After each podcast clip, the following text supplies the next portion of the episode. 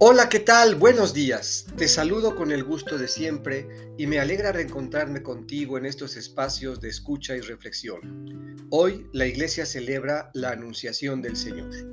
Para ello escucharemos al evangelista Lucas en el capítulo 1, versículos 26 a 38. Del Evangelio según San Lucas. En aquel tiempo, el ángel Gabriel fue enviado por Dios a una ciudad de Galilea llamada Nazaret a una virgen desposada con un varón de la estirpe de David llamado José. La virgen se llamaba María. Entró el ángel a donde ella estaba y le dijo, Alégrate llena de gracia, el Señor está contigo. Al oír estas palabras, ella se preocupó mucho y se preguntaba qué querría decir semejante saludo.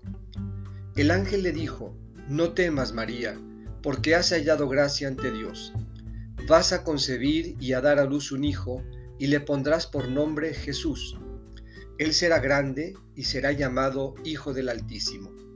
El Señor Dios le dará el trono de David su padre, y él reinará sobre la casa de Jacob por los siglos, y su reinado no tendrá fin. María le dijo entonces al ángel, ¿Cómo podrá ser esto, puesto que yo permanezco virgen?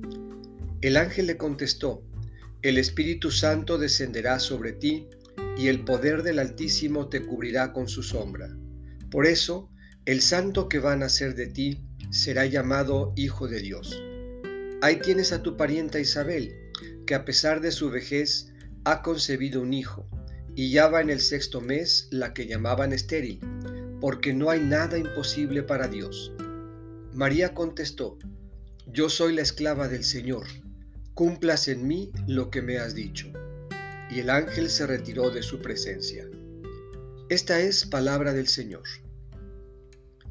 Meditemos. Alégrate.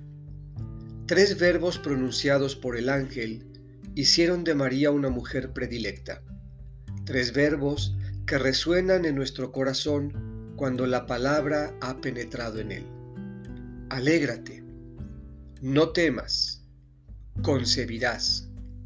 Todo gracias a la acción del Espíritu en nosotros y porque no hay nada imposible para Dios.